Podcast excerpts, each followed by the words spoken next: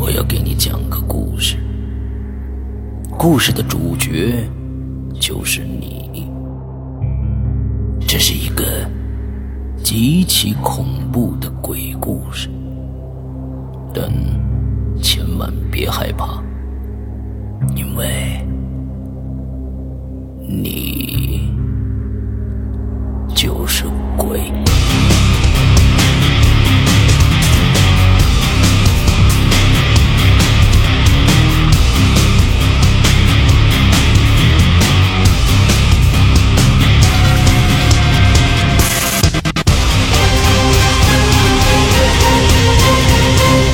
现在收听到的是《鬼影在人间》。各位听众，大家好，欢迎收听《鬼影在人间》啊！最近《鬼影在人间》呃，好像内容非常的丰富啊。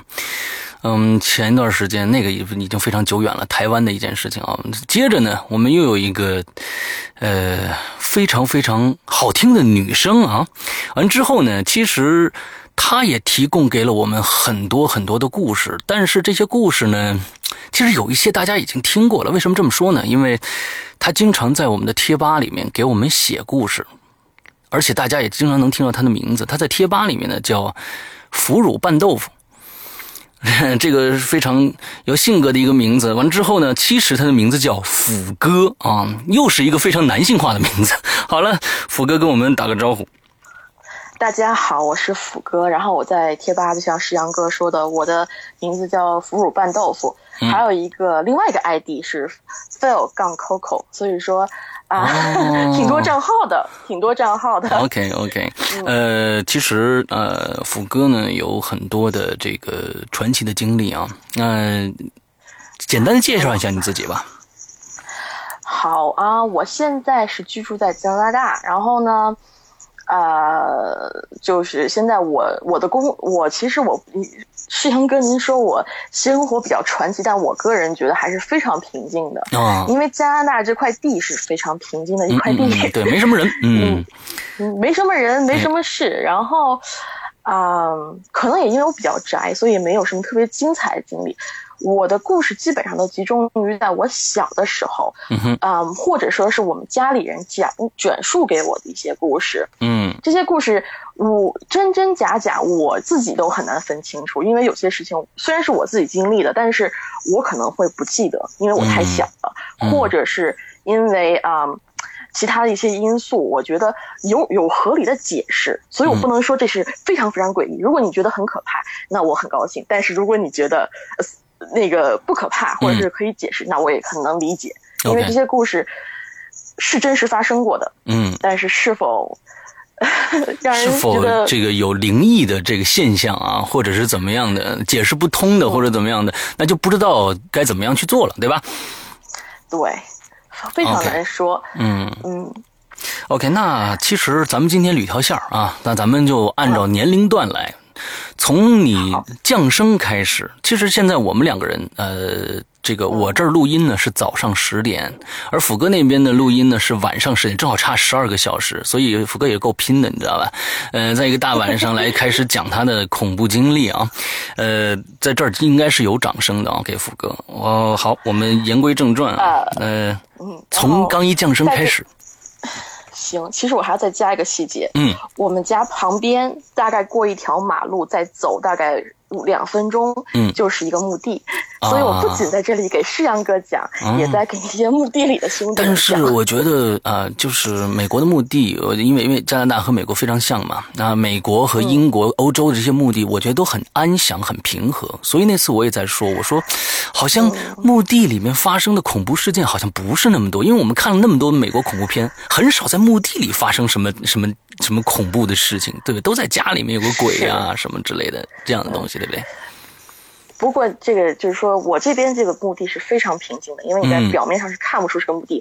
但是我有一个故事也是有关于这个墓地，我先埋个点，到到那个故事的时候我再说。好的，好的，好的，好的，没问题。先从我出生，嗯，我小时候我是九零年出生人，我不怕告诉你们，我九零年生人，今年二十五岁。嗯，我出生的时候呢，嗯。我妈妈出生呃，大概大概在我一岁左右就回去上班了。然后我父母呢，就实际上我基本上是被我外公外婆、爷爷奶奶带大的。嗯，然后嗯，这个第一个故事是发生在我两岁的时候。那个时候呢，因为我是我们家第一个长孙，嗯，所以说两边的老人在我出生的时候其实都还在上班。没有退休，说不像现在有些家里人就是还有，就是生下了这孩子，家里老人一退休就带带给孩就是交给孩子带。嗯，啊，对，替孩子带孩子，对不起。但是呢，我出生的时候，我们家里人是没人带我的，就在我刚出生的时候是有个小保姆带我。然后呢，在但是因为小保姆后来要结婚，就在我两岁的时候回老家结婚去了。我呢就被从我这个我老外外公外婆家转到了我爷爷奶奶家。嗯。然后我爷爷奶奶他们家呢是在啊北京的某所大学院儿里面，是个家属院儿。嗯，啊这个，然后呢我那个时候那个家属院里面有一个老奶奶，姓杨，就是那个杨树的杨，杨树的杨。她呢是非常会带孩子的一个老太太，据说我没见过这个老太太。嗯，呃，应该说我不记得我见过这个老太太。嗯嗯嗯，她呢。呃，大概那个时候估摸着是五六十岁，他嗯，那个五六十岁，然后呢，身体也挺好的，带过很多孩子。我到我，呃，我到我奶奶家的时候，他正好是正好空出来，就是有个空闲可以带再接一个孩子来带。所以我奶奶想，这么熟知，就都是那个熟根熟底的人嘛，那个就交给他带。然后再说一下这个杨杨奶奶呢，这个杨奶奶她其实挺挺苦的，呃，年轻的时候就儿子就没了，嗯，之后她老公也在她很年轻的时候也没了，就在一个人就这么一个人独居，靠着带孩子过日子，所以也蛮苦的。对。然后嗯，有一天就是说那个我奶奶就觉得她应该是熟根熟底嘛，都是一个大院里的人，然后就把我带过去，非常放心。但是没想到第一天就就发生事儿了，因为因为我从小是非常好带的孩子，就是说，嗯，我保姆，我我们家保姆，甚至是我外公外婆都说，我从小吃喝睡没有问题，然后呢也不常哭，也不常哭，也不会半夜醒来哭，睡就是说到点睡着了就绝对不会醒，嗯，就这么一个孩子。但是那天我奶奶抱着我去见杨婆杨奶奶，让她去带，我看到那个老太太。我奶奶说，我一看到老太就开始哭，不停的哭，而且不管用什么方法，都不能让我就是停止哭，不知道为什么。所以说我奶奶当时也着急上班，然后也不知道她用什么办法，暂时先让我不哭，然后交给了杨奶奶。嗯，大概就是我奶奶上班上到午休的时候，杨杨奶奶来找她，就跟她说：“这孩子我带不了，太太闹人。”从她从我奶奶一离开视线。他就开始不停的哭，不仅怎么哄哄不好，就是只要哭。然后我奶奶一看，我也确实是，脸都哭得紫红紫红，喘不上气来了，基本上都快喘不上气来了。然后那个是眼泪鼻涕一大把的，看着特别可怜。然后就想，这这个杨奶奶挺会带孩子的，难不成这个我们家孩子生病什么的？然后也不知道，就把孩子就把我接回去了。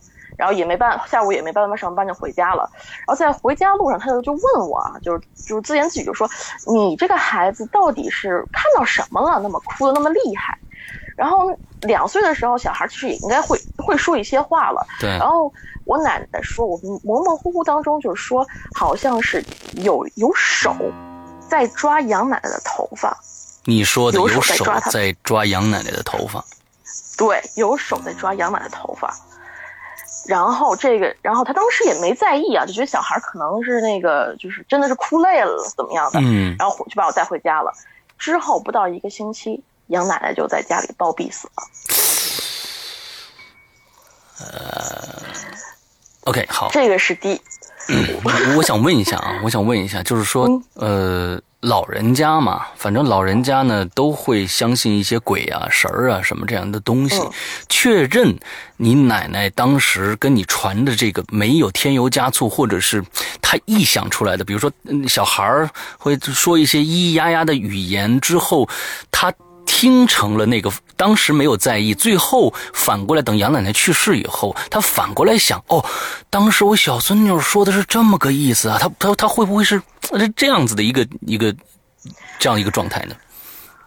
我觉得可能性不是特大。嗯我奶奶她虽然那个时候他们也不是多老，嗯大概就是五十岁出头，还不到退休年龄嘛。嗯，然后她又她，而且她自己又是理科的教授，她哦，而且他他是比较那个，就是我们家基本上我爷爷奶奶都是理科系教授。哦，然后我外公外婆他们也是学理科出来，所以我们全家都是理科出身，基本上坚定的无神论者是吗坚定的无神论者。？OK，我奶奶可能有一点点不是特别的无神论，就有一点有神论，但是嗯她基本上大大多数路都是跟着科学走，她不相信有什么灵异事件会出来。哦，所以说，如果说我奶奶她说翻回来去想，说我孙女儿是不是说了什么，就是就是说，因为小孩说话不不可能说的那么清楚嘛，嗯。他翻回去想，可能说是这个意思，但是我奶奶就觉得确定我那天肯定是看到什么东西了，因为我奶奶接回去当天，我吃饭睡觉都很都正常，就是看到杨奶那一阵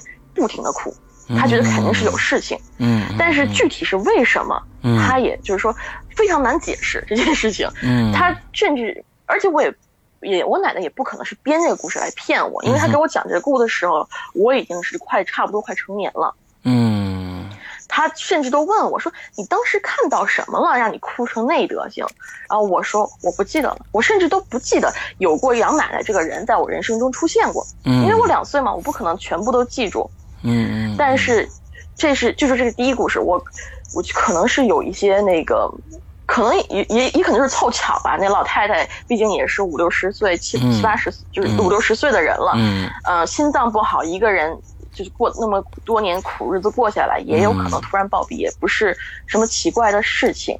对，但是，这是我第一人生中第一件，可能是第一件遇到一个比较奇怪的事情。对，人们总说嘛，就是说这个小孩儿，小孩儿都是在生下来，嗯，他是开天眼的，随着人对人世的这个凡尘的这种浸染以后，他其实这个这个这个天眼这个东西就慢慢就闭合住，就看不到了。有一些孩子可能就没闭合，所以才有这种这种阴阳眼的这种现象啊。你你你，我估计是是是这么一个道理。嗯，接着往下往下讲。嗯，有可能。接下来第二故事呢，这个故事我在这之前，我先再讲一个关于我奶奶的故事。嗯我奶奶她其实我们两个这是有有一定关系的，所以我奶奶就跟我特别亲。虽然我嗯之后也有表妹啊什么的，但她跟我关系特别亲的原因就是她觉得我们俩身上发生了类似的事情。嗯嗯嗯她她说她小时候啊，住在的是是在扬州住，扬州。扬州那个他们那个地方不是啊、说是有越剧嘛？我奶、嗯就是越就是超越的越，那个越嗯，我知道。不是粤语的粤。嗯他他和他的那个奶奶是非常喜欢听越剧的。然后呢，我奶他们他们家附近曾经有那么一个戏楼或者戏院子，我不清楚是具体戏楼还是戏院子，他经常有人在那儿表演，在他，但是有一天突然就荒废了，什么也没有了。嗯他呃，可是他每天就是后来长大一些，他要每天上下学，他都要经过那个戏楼。他呃，就是开始一就是开始一段时间是什么事情都没有，嗯一直到七月份的时候，他就是总是每次晚上回家的时候，都能听到从戏楼里面传出有人在唱歌。嗯他在有人在唱歌之后，有一天他特别好奇，而且因为唱也挺好听的，他说他就特地去那个戏楼的那个窗户那儿去看。然后就看到有两个模糊的白影子，穿着一个好像是类似于戏服的样子，在那里唱歌，就唱唱乐那个唱戏。嗯具体唱什么他已经不记得了，嗯就记得有两个影子在那唱。后来他每天呢，就就基本上放下来就就去那儿听一段，嗯直到有一天，他记得那天特别热，他就，然后他就他就在那儿坐着，然后坐着坐着，可能因为太热了，他就开始有点想睡觉，嗯迷迷糊糊、迷迷糊糊的就睡着了。可是他睡着了是睡着了，他却觉得自己还有一个一个意识在，他不确定是做梦还是他觉得自己有个意识在，就觉得眼前似乎有个白光在他面前晃，然后他就，哎，就，呃，他他也不知道为什么，就身体不由自主的跟着那个白光走，走着走着就不知道走了多远，忽然停下来，白光消失了。没多一会儿，他就他就觉得啊，就就就就醒过来了。一睁眼，发现自己躺在一个山腰里，就是在一个山山林里面，就是完全远离远离了他原来在的地方。嗯，他不知道自己为什么会到那个地方去，然后也之后呢，他好不容易回到家以后，他那个，说他好不容易回到家，但他一直都没有想明白自己是到底怎么从戏院子那里走过去的。然后他之后。说这个是这是非常奇怪的事情，他就是他知道有一个白光在引导他，对，有个白光在引导他，就是带着他不断的走，但是他就也不像是走，说更像是一种飘着一种状态，就跟着那白光，好吧，嗯，就这样子他过去了，然后呢，后来那个。我查了一下，就类似一种事情，可能叫神隐，就是神神灵的神，隐藏的隐，就是说专门山里面，就是日本那种说法，就说山里面有神灵把小孩招到那个一个地方去玩儿。嗯，我想可能是类似于那样的情况。对，然后这个情况也发生在我身上。对，千与千寻。呃，这个情况也发生在我身上，但是这这这件事情我也不记得了。所以，而且，但这个事情发生的年龄段已经不是说完全不记事的那个年龄段。我大概已经到了，嗯，四五岁这个样子，四五岁。嗯。然后这个事情发生的是春节前夕，大学院里头呢有一个合作，就是也不是合作社，是百货大楼。嗯。二层那个小楼。嗯。因为快过节了嘛，所以我奶奶就带着我姑姑。然后还有我去超市，这不是超市，对不起，是那个合作，就是百货大楼那边去买些东西，嗯，急用急的东西。然后呢，但是他们发现那天人特别多，一般你也知道，大学院里头的那种百货，就是百货大楼，不可能有太多的顾客。但是那天不知道为什么人非常的多，然后我奶奶就让我姑姑在门口站着，陪着我。看着我，别让我走丢了，然后自己进去去买东西。但是我姑姑那时候也就可能二十岁出头，非常年轻，她也不会带孩子，就那个就在就就在那块等着。然后过了一会儿，看到她自己有个朋友就过来，然后一块聊了会儿天儿，聊着聊着聊着，我奶奶买完东西出来了，一出来就发现我不知道什么时候不见了。no，，我不知道什么时候不见了。然后呢，我姑姑一直说她一直抓着我的手。她一直是抓着我的手，可是就是不知道怎么回事就不见了。嗯哦，好吧，就是被拐了吗？不，像是被拐了。对。OK。然后我我然后我奶奶着急了呀！你想，当时可能就是九四年、九五年那样子，刚可能刚刚有一些就是被 就是贩卖小孩的那种事情发生嘛。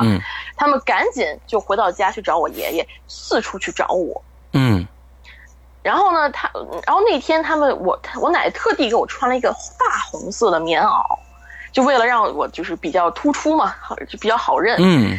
但是他们沿路去问有没有人看到一个穿大红棉袄的小孩儿，很多人都说没有看见，没有，没注意或者没注意怎么样。嗯。就说他们怎么找，甚至把大整个大学院都找了一圈儿，就是不见我的踪影。嗯。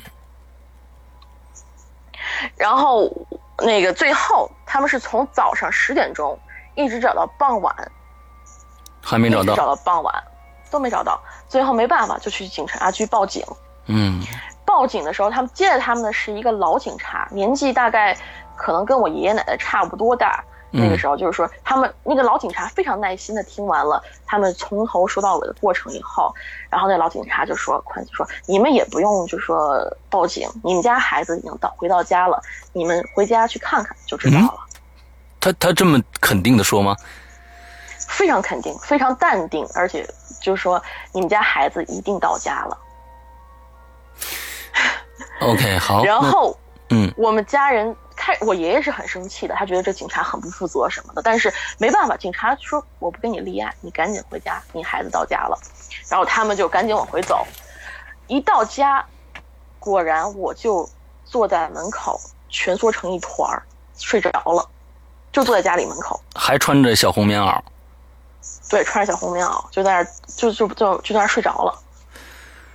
然后这事情没办法解释。是的，这个这个，关键是这个警察，我觉得让我忽然想起了一个一个人物啊，一眉道人，不知道为什么，就是就是一眉道人那种感觉，他就知道你回去了，完了之后还不给你立案。那那你之后家里人有再去找过那个老警察吗？嗯，是 那个我我觉得。我也不知道那老警察怎么，他也说那个我奶奶说那老那个老警察也没算也没说，就是听完故事就说你们回家吧，孩子一定到家。嗯，他觉得这事儿很奇怪，然后他又想起自己小时候这种类似经历，他就觉得可能我也是跟那个被什么神灵招到到什么地方去玩了，而且正值春节期间嘛。嗯，据说春节期间不都是很多的那些小小鬼啊、小神到处跑嘛？啊，所以也很难讲。但是说句实话，他我们家主要以那个。主要是以无神论为主的，OK，所以我奶奶也这事儿一直压在心里头，没跟我讲，OK，嗯，一直都没跟我。那这是什么时候给你讲的故事呢？就是我有一年回国，然后在一个夏天的时候，我奶奶就是很无意，就是突然想起这件事儿，就说你小时候其实我就跑丢过一次，跑丢过一次，然后莫名其妙就回来了，然后我问他是怎么回事，他跟我讲。我天呐，我觉得你这是有护法，嗯。不知道这个不知道，而且当时我们家住六层，我们那个那是一个牌楼嘛，住六层，每个阶梯大概有大概二十厘米高。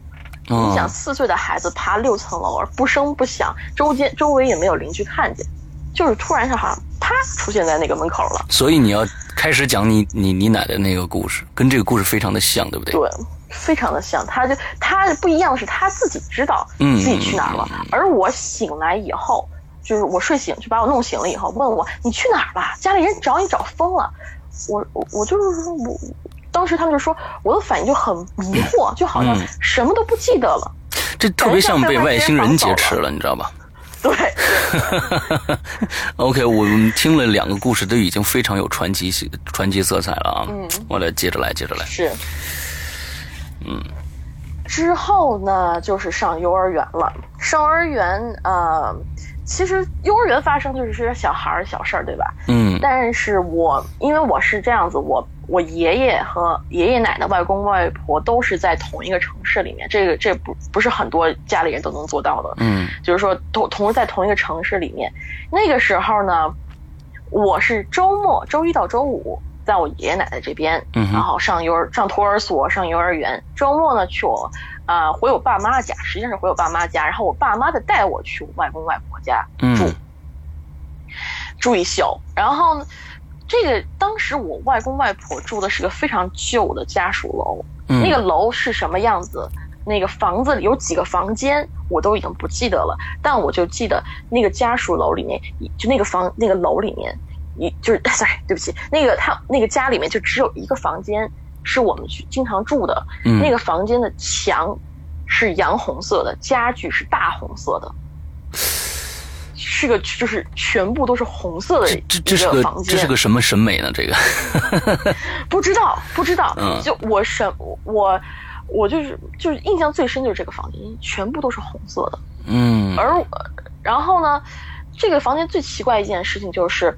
我每次，比如说周一到周五在幼儿园玩儿，或者是去托，就是会，因为小孩你知道很容易丢东西嘛，嗯，就比如说有个小小，就丢一些什么小，就是小玩具啊，或者是手帕、手绢啊什么的，经常会丢，嗯。可是我不管怎么样，只要我去了那个房间，在那个房间里住一晚上，第二天我就能在房间里找到我在就是周一到周五丢到这个东西。什什什么？不是，呃，这个。这个我我我倒没有感觉到恐怖啊，或者是那我感到奇异，就是说特别像童话故事，你知道吗？对，非常像童话故事。对，啊，你接着讲，你这样很好，很很好玩。嗯，对，就就是这样子。我比如说，我记得印象最深，因为你知道小孩不记事儿，但是这件事我记得特别清楚，就是我有一条手帕，嗯，就是就是我非你知道小孩去幼儿园他们都要带一条手帕嘛，嗯，我有一条非常漂亮的小手帕，是一个。紫色边里面有两只小鸡的一个图案，非常喜欢，然后天天戴着。但是有一天，这个手帕都忽然丢了，然后我特别伤心，那天都不肯离开幼儿园，就是就死扒幼儿园就要找。嗯，后来是家里人把我抱回去的，哭累了抱回去的。当那后来过就是这这是这，然后之后我去我外公外公外婆家住了一晚上，那个手帕又出现了，在哪儿出现？非常神奇的。就我好像就是放在床边那个桌子上，你知道床床边有床脚柜吧？嗯，就放在一个红色的床脚柜上，然后我拿出就看到了，然后我我特高兴。这个这个会不会是我我我想做个解释啊？就是说，嗯，嗯会不会是呃姥姥姥爷觉得，哎呀，呃孩子那么喜欢这手帕，我们找一条一模一样的，给再买一条，或者这手帕上有没有什么记号？你一看就是你原来那条。有有记号，我们就我们家都会封，就是我爷爷，嗯。他亲自把我每条手绢上都起就绣一个我的姓，都把我哦。姓绣上去，然后绣的很丑，嗯。嗯，他的字非常的丑，但是是我爷爷的一片爱，我，嗯。而且就是非常独特嘛。但是你也可以说是我爷爷奶奶他们合伙儿哄小孩儿，但是小孩子有种能力，就是他如果丢掉一个玩具，嗯然后呢，他玩了很久这个玩具，他突然有一天丢掉了，嗯，你再去给他买个新的，他可能不认这个玩具了。对的对的。但是我就不知道，出于直觉，我就觉得是那个是那手帕，嗯而且再加上我说过，我们家的家长都是理工科的人，思维非常的直接，嗯就是说，比如甚至说，就是过生日，过生日那一天，突然就是，啊，就是说他们都会提前一星期问你，啊，我给你买这个可不可以？嗯那个过生日那天要不要吃蛋糕？嗯他们是不会给你想惊喜的，而且我们家最会哄小孩的是我外公，嗯而我外公是那种哄了你一定让你知道的，你得知道是他哄了你，啊，他不可能说就就给你个惊喜什么的。嗯。但是你也可以说他们不知道怎么想，就是安排了这么个计划哄小孩开心。嗯，但是说句实在话，我我我父母那时候非常忙，没有那个心情。嗯而我的长辈们，他们也不是那种就是会用这种方法去哄我的人。我就觉得那个房间很特别，OK，哪怕这么多年过后，我去那个那个房，我可能去过那家就去过几次，有意有记忆中的就去过几次，每一次我丢掉的东西都在那个房间找到了，除非我是没丢东西那个星期。我天哪！但是嗯每次你丢掉的东西，你你外公外婆也不一定知道，所以在从那个东西那个房间里面找到这个东西，就非常非常奇怪了。OK，是是非常奇怪。那这个屋子除了这个百宝箱的功能以外，还有什么其他怪异的事儿吗？我除了这个百宝箱，其实除了这个颜色和这个百宝箱以外，没有什么其他诡异的事情。一直到我想起有一次，我问我奶奶，嗯我问我外公，就是说外公外婆，我就说为什么那个房间是大是洋红色的，墙是洋红色的，不是白色的？嗯嗯你知道，都是一般墙都是白色的。嗯然后我外公特奇怪问我说，那个房间是白色的墙啊，你怎么看成洋红色的了？啊，那 家具呢？这家具他说是红色的，因为那个房间曾经是我外公的爸爸，也就是我曾外公的房间，他非常喜欢红色，家里的所有、哦他的家具全部都是红色，但是他说那个墙绝对是白色的，不可能是洋红色。那而我外而而我外公的父亲，在我出生后不到一年就去世了。哦，所以说，这个我不知道是不是他老人家逗我开心的一种方法，但是，呃，但是这个都很难说清楚，很难说清是不是，OK，或者也许是我小时候记错了，或者那段时间我眼睛出问题了，这个很可能性很多，但是我嗯心里希望是。我是我那个曾外公在隐隐之中帮我找回那些小东西来逗我开心。哦，哎呦天，这个这个，我觉得还是蛮有爱心的一个一个一个结局的，我觉得这特特别好，特别好，特别好。是，嗯，也有可能那个时候就是说你进了进了屋子里面，你发现满屋子全是红色的东西，好像映照着墙，感觉也是那种红色的感觉，也说不定。可怕，对吧？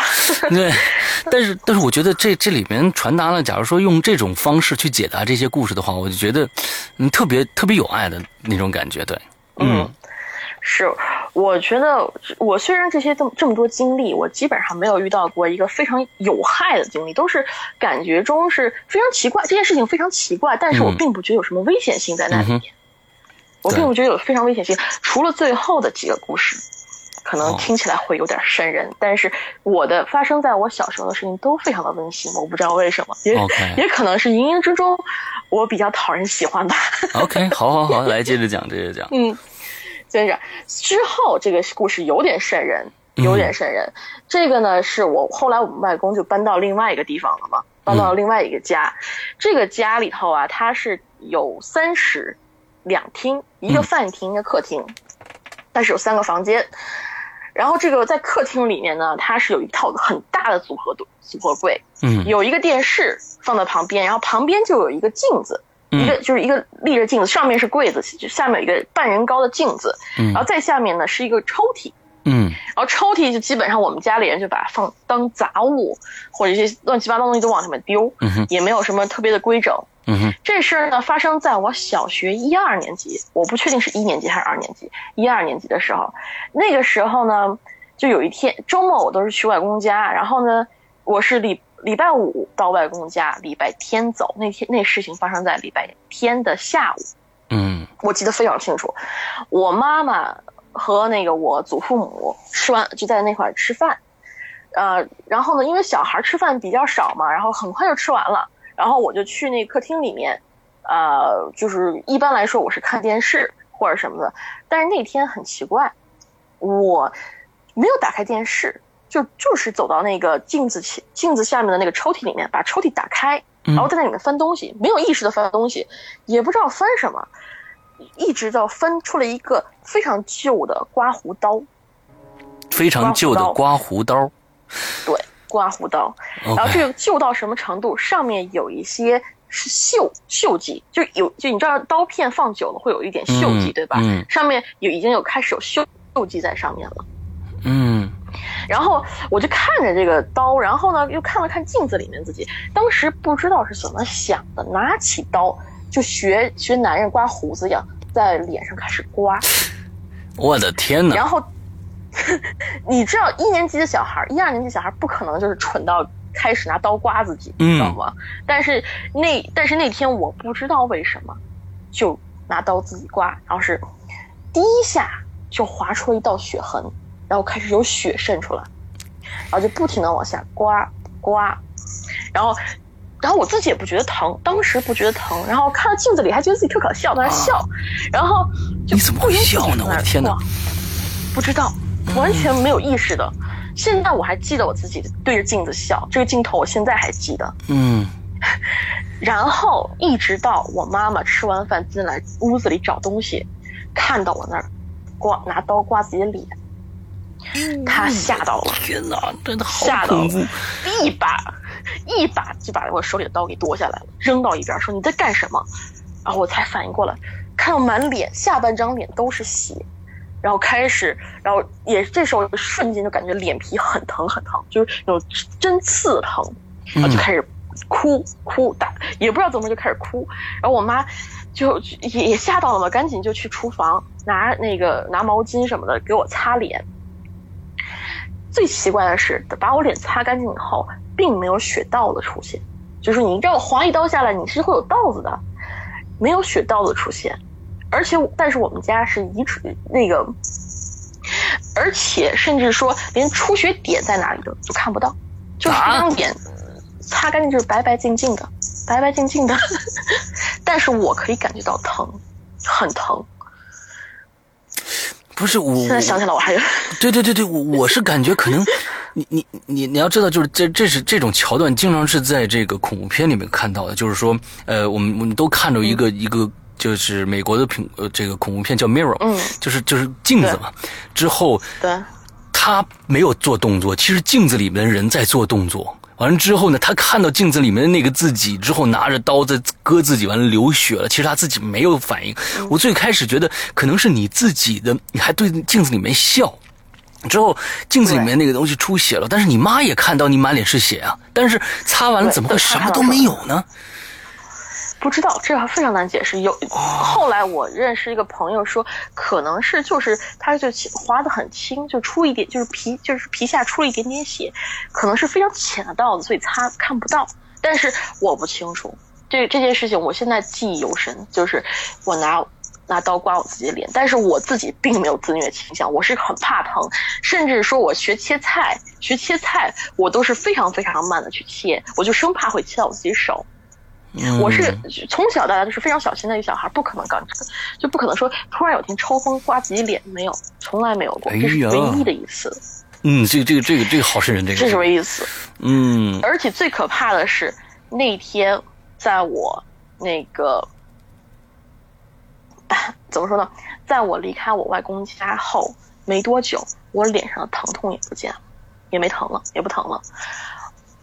而且我们家是非常容易留疤的那个，就是体质是非常容易留疤的痕体质。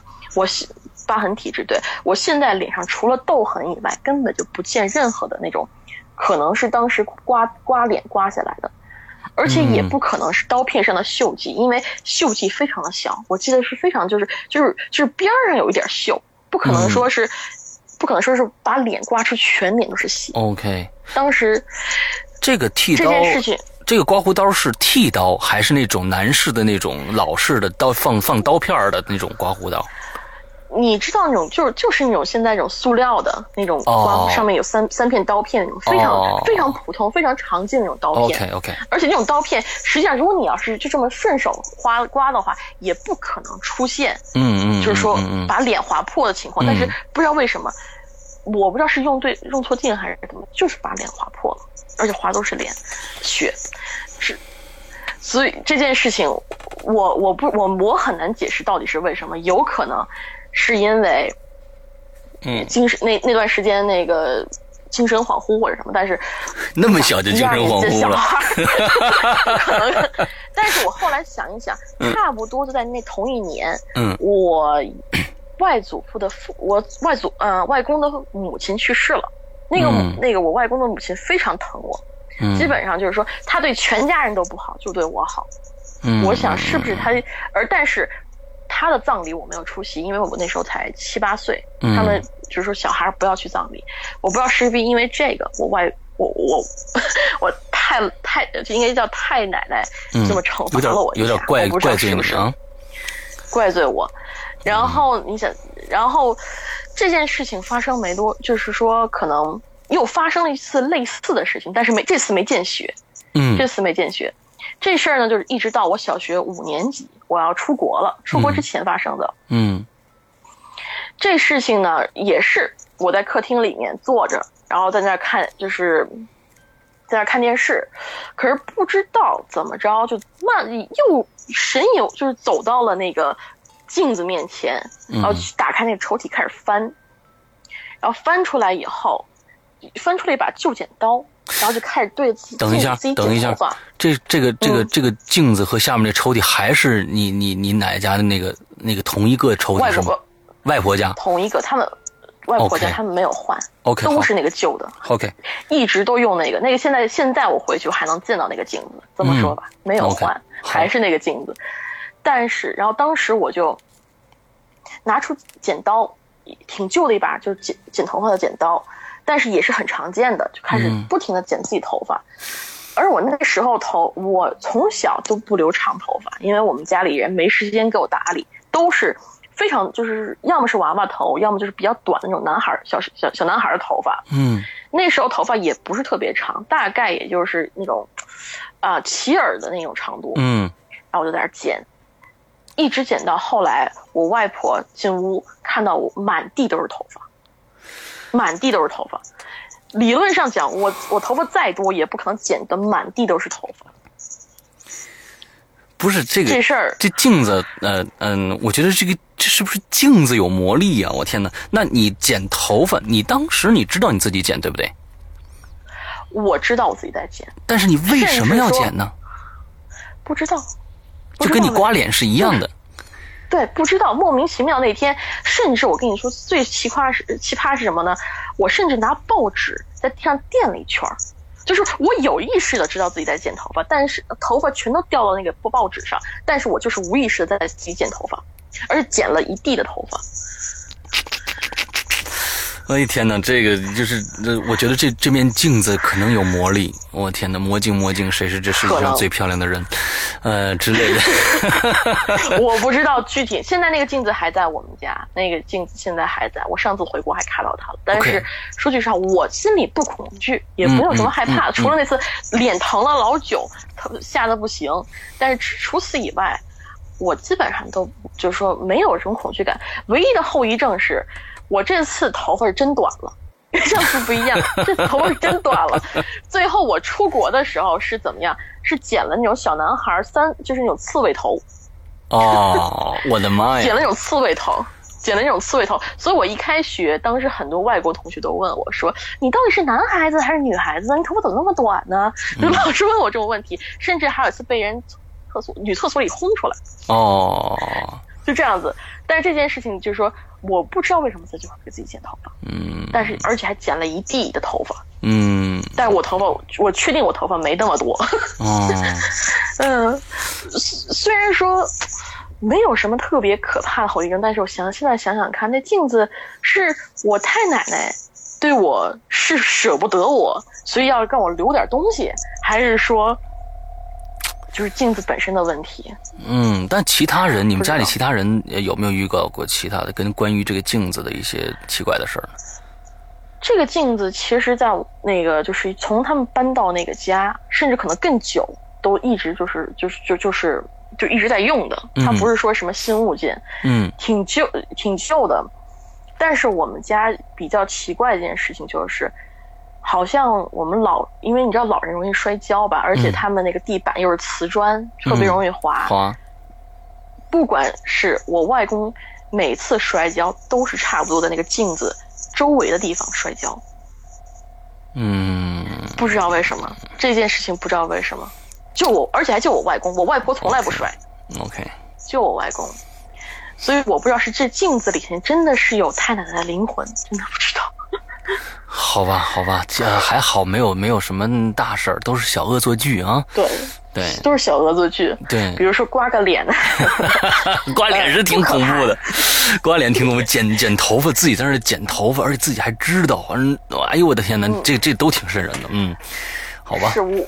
我现在都记得那种感觉，拿剪刀的感觉我都记得，就是说，但是不是就是不知道为什么自己会去做那种事情。可能有时候人会下意识做一些自己都不知道的事情，但是不知道。我这辈子就发生过这两次，下意识去做一些不知道自己的事情。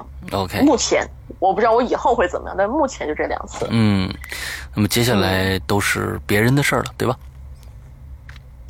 其实还有一件是我自己的事儿，嗯，但是这事儿呢，是我刚来加拿大第一年，那一年正好是暑放暑假，然后呢，呃，你知道就是多伦多，我住在多伦多地区嘛，嗯，然后呢，那那一年正好多伦多地区大停电，哦，整个的多伦多地区全部停电。全部停电，就是基本上就是安大略湖周围，嗯，全部停电。OK，没有电，没有任何电，包括红绿灯的电都没有。OK，就是就是就就严重到这种地步。嗯，然后那一天这个事情呢，也不能说有多恐怖吧，嗯，那时候我就住在我离我现在住的地方大概也就是一百米开外的一个楼里面。嗯。现在我还能，呃，就是我经常遛弯还能看到那个去去到那个楼楼前面。我们家呢是住在顶层，嗯，这是先先介绍一下背景，然后还有一件比较有意思的事情，就是我外我当时我来这第一年的时候，我爷爷奶奶也陪我过来了，因为怕我不适应，而且那时候我们家里头也发生了一些变故，所以说我爷爷奶奶特地过来陪我，嗯。他们陪我，然后呢，我爷正好那个他这事儿发生在我爷爷奶奶离开也就一两个星期的时候吧。然后我爷爷特地把在那个离开前告诉我说家里该怎么摆放东西。嗯，其中其中有一点让我记得特别清楚，就是说刀具放抽屉里的刀具一定要刃朝着左边，就刀刃要冲着朝着左边。然后我问他为什么要放在左边呢？他说如果你要是停电的话。你去摸这个刀的话，你不会摸伤手。你因为你知道刀刃是冲左边，而基本上我们家都是右撇子嘛，所以不可能说顺顺着顺着摸，这刀是不会切到手的，不会割到手的。他说这话不到一个星期，安省大停电，从来没有过的停电，大停电。好的不灵，坏的灵啊！这 这还可以的，这还可以的。嗯嗯嗯嗯，这个。嗯，这这这事儿，这就是个小插曲啊。嗯，我也不是说我爷爷特别乌鸦嘴什么，就是 这这这，就觉得现在想想挺神的。我爷爷居然能预料到他在走后没多久就会安省会发生大停电，嗯恶性停电。嗯然后那天我就记得那时候我爸爸跟我妈离婚，然后我爸爸为了保证我家庭比较完完整，就娶了我后来的继母。嗯然后我继母带了一个带了个比我大几岁的哥哥，嗯。然后我们这是一家四口。嗯。然后呢，那一天是这样子，加拿大这边电梯电器是没是都是那个电电电来运作的，没有嗯。天然气，或者说嗯。天至少我我们租住的地方都是不用天然气的，都是用嗯。电的。嗯嗯，我所以说一停电的结果就是没法做饭家里的菜没法做饭，嗯。没法烧水，什么都做不了，所以我们只能就是开着车出去买东西，好不容易买了点东西回来，吃饱了，然后呢，我们一家四口就坐在那个阳台上看星星。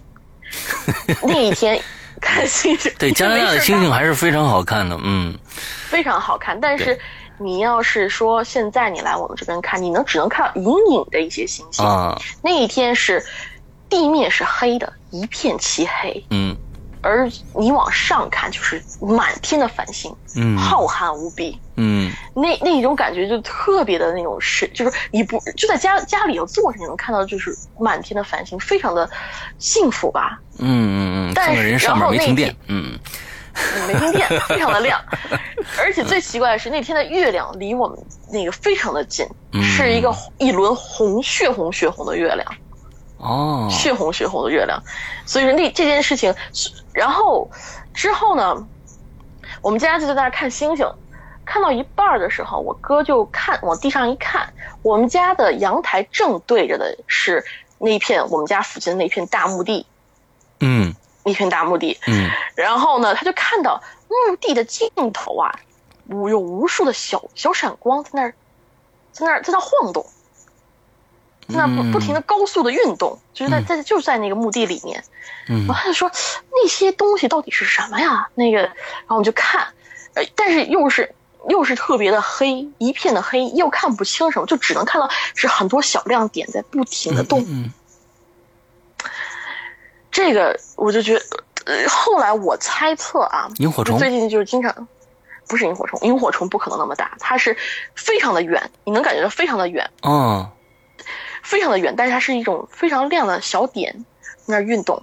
我现在猜测可能是那个墓地的尽尽头是一个啊、是一个山，山上有有一条高速路，有可能是高速路上的车过，但是因为现在很亮，我是没办法确定是不是哦真的是那些灯，因为我们那个光看起来很大，哦不是那种非常小的小点。我现在去看是非常小的小点，但是那时候我觉得应该比现在要大，而且运动的规律也不大一样，所以我不能我不能解释到底是什么东西。但是那一天我看到有很多很多的小亮点。之后我们家一说这个有点瘆得慌，就 就就赶紧回去睡觉了。之后第二天电力恢复，就第二天电力基本上开始恢复了，嗯然后再再也没见过一些亮点。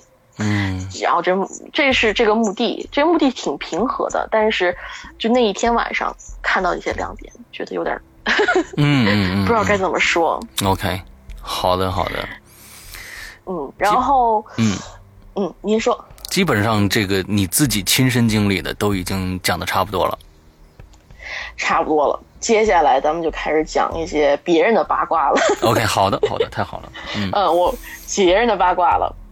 呃，我先讲一个，就是我上到 college 的时候嗯遇到的第一位室友，我人生中第一位室友嗯的故事。嗯这位室友呢是一个非常漂亮的一个，我我非常漂亮的一个女孩，性格非常的好，是嗯可以说我见过人里头没有比她更好的性格更好的人了，非常温温和，而且就唯一的缺点就是她神经比较大条。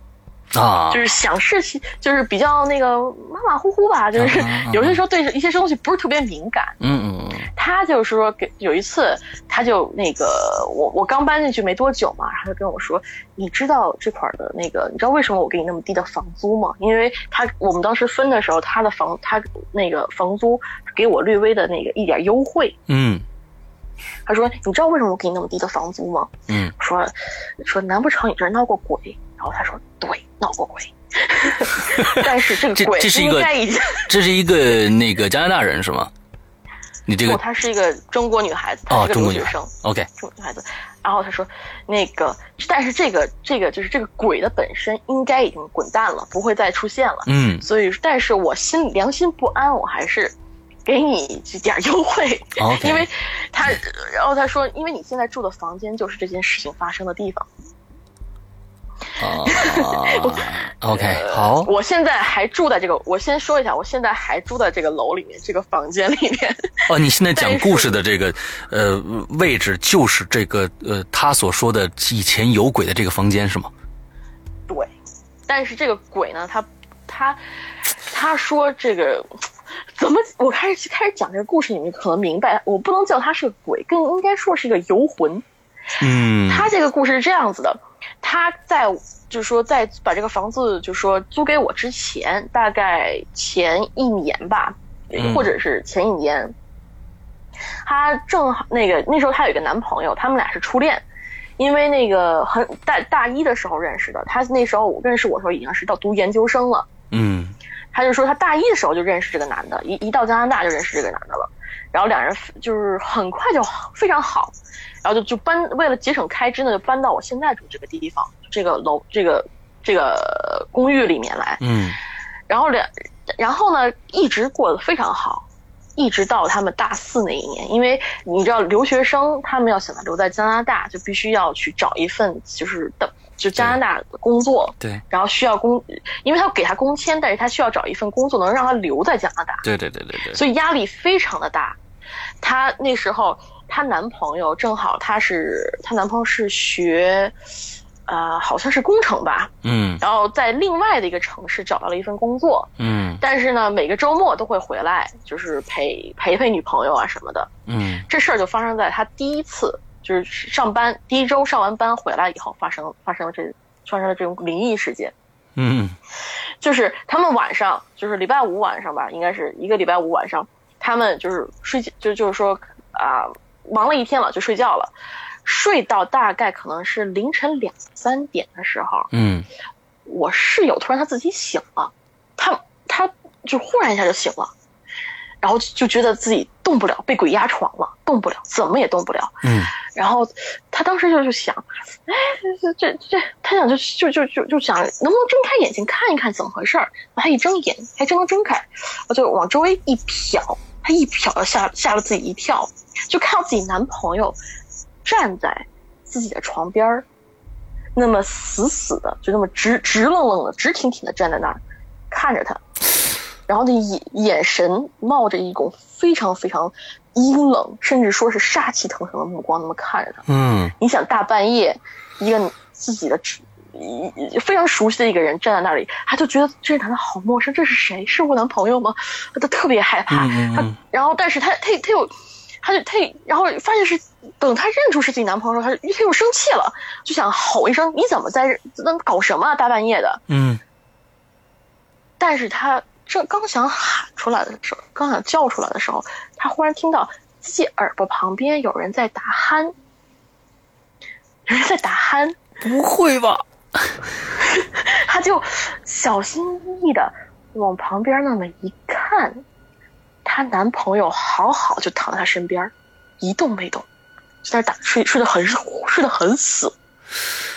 然后他又然后他他又转过去去看那个床边的男人，嗯，床边的男人还在，还在用那种阴冷的眼光我的妈呀，还在，现在他还在，他知道自己的男朋友是没有双胞胎兄弟的，嗯 他是确定不是没有双胞胎兄弟，但是他不知道该怎么解释。一个男人站在他床，他男一个男朋友站在他自己床边，用非常恶毒的眼光看着他；另外一个男的睡在旁边睡得死死的，一动我的。妈呀，哎呦，他当时就，哎呦天！然后当时他他他也不知道该怎么反应了，嗯就，然后就就就想喊，可是他每每当要张开嘴要喊的时候，就有一种非常大的力量压着他的胸口，不让他去喊，压着，然后越他越用越用力，越想用力的去喊，那个气那个压他的力气就越大，一直压到他快不能呼吸为止。然后他他他等他不想叫了，松开松开气，那个力量又消失了，他哦不力量就消失了。之后他，然后他他他他动也动不了，叫也叫不出来，他就想，啊、那我就干脆闭上眼睛不去看不去想，然后就开始想就念佛号，就是什么南无阿弥陀佛呀这些什么那个观世大音啊什么就开始念，啊念着念着念着他自己睡着了。我说他神经很大条，他念这实在太大条了，这个，嗯，这个，她她神经大，然后第二天早上一觉睡到大天亮，她醒来，她男朋友一切正常，什么也没有，然后两个人该怎么着该怎么着就怎么着。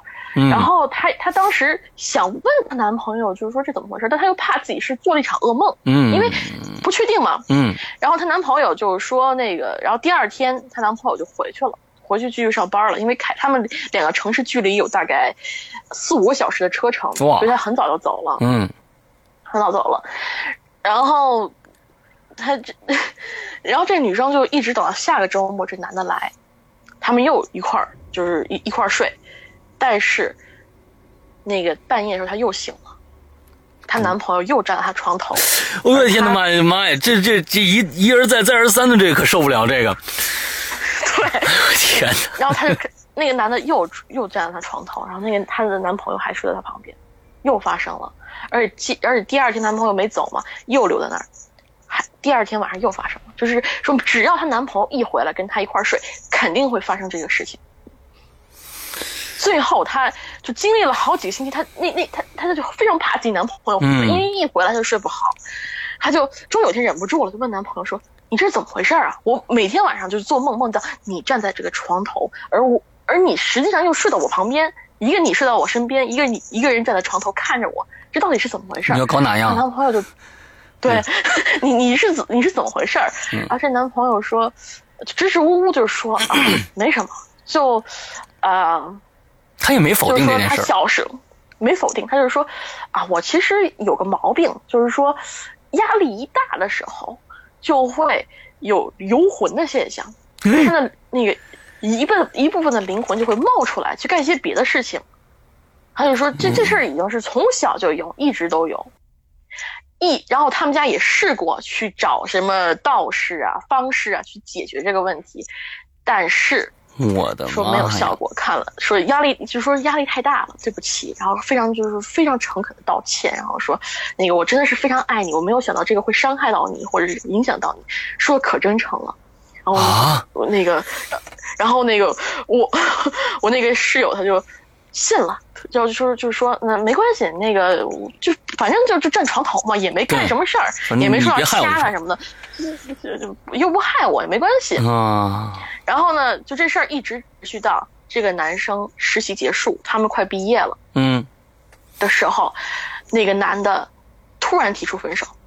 这事儿一直发生到延续到他们快毕业，然后呢，这男突然提出分手，说啊，我另外找了一个女孩儿，也好也好也好也好，然后另找是个本地人，嗯然后我就说我们分手吧，我需我需要就是在加拿大留下来，我非常我们家是希望我在加拿大留下来，嗯跟你在一起我们没有希没有希望，就这么一、一堆废话，嗯，最后劈腿成功就就走了。嗯然后我室友当时特别伤心，然后每天就是跟那个游魂一样，就在那个在学校里面嗯，走来他变成游魂了，嗯 他变成那种，就就跟那个披头散发，过得非常的惨。他说自己那时候过得非常的痛苦，嗯一直然后然后这个这个男的有个朋友，他们的共同那个朋友看不下去了，就跟他讲说，你嗯不要为这个这个男的难过。这个男的他去实习的第一个星期就跟那个女的好上了，瞒了你那么多长时间，你你都没发现吗？啊，原来是这样，然后，但是我室友一听这消息就愣住了，说第一个星期就勾搭上了，第一个星期那男的回来，以前他们一块儿睡，从来没有发生过事情，就是他去工作，第一个星期回来，嗯就有一个灵体式的东西站在他床头，用一种充满杀意的眼光看着他。那确实是，是不是男朋友压力确实太大了？不知道是压力太大，或者说她心里当时有个非常，因为她知道那个，如果说当时她男朋友要是非要提出分手的话，她可能是嗯，就不会分的，你知道吗？但是她就觉得想这个男的是不是就是这个灵体出来是不是就是想要，如果他要做点什么的话，不，如果他当时要做点什么的话，哦，你想他当时想喊喊不出来，甚至透不过气来，他想起这个，如果说这个男的当时灵体要想做点什么，那我现在还活得下来吗？我的妈呀！要就这样这么想的话，嗯他这么想，然后后来他就是后来这个男的离开他生活了以后，他就再也没有碰，就是再也没有遇到过这个这种事情了。但是给他印象非常深，说这个男的就是在那个床头，他后来特地养了一只猫，领养了一只猫回来，你知道吗？嗯她她是对猫过敏的一个女孩子，嗯她特地养了一只猫在这儿，她特地养了一只猫，然后她然后还搬去了，就是搬去了另外一个房间去住，她不在这个房间不敢住了。，OK，所以说说这事儿，然后我想，我当时听还挺有意思的，没觉得害怕，因为我觉得 那男的已经走了，不可能再出现了。嗯，所以说，这就是发生在现在这个房间的事儿。我不知道这男的会不会哪天又游魂飞回来。哦，那我觉得他的他的这个这个力量还没有那么大，那我估计他呢最多也就是几尺远，那可以把这活儿分出去，完了之后干点什么事儿。但是就，但是这事儿对我室友就是说，他讲上了就有点后怕，说嗯嗯你现在住我这房间，你要有什么事儿，别忘了一定要大事，一定要想办法，就念佛好，就跟我说，嗯。只要鬼压床就念佛好，念佛好，保证管用。嗯。然后，当然现在我住这么久，我从了除了就是有时候睡醒了脚抽筋儿了以外，基本上没有鬼压床过。那还跟那个室友一起住吗？他在这儿住了一年，他就走，他就那个哦研究生毕业了然后走了。嗯嗯嗯嗯嗯但是他人非常好，就是哎呀，就这是他的故事，他的八卦。，OK，然后下面我再说一个八卦，是我一个同事的。这个故事我其实写在那个引留言下面。啊，在引留言里面写过的话，那么这样吧，嗯还后面还有好几个惊悚的，你刚才说了，就是在后面有几个惊悚指数比较高的，是吧？那我们留到下期吧。嗯，虽然这样有点不人道啊，让大家再等一个一周或者两周的时间才能听得到，但是呢，我觉得嗯，好饭不怕晚，我们采访这个府哥的上集就到这儿结束，下集请敬请大家期待。OK，拜拜。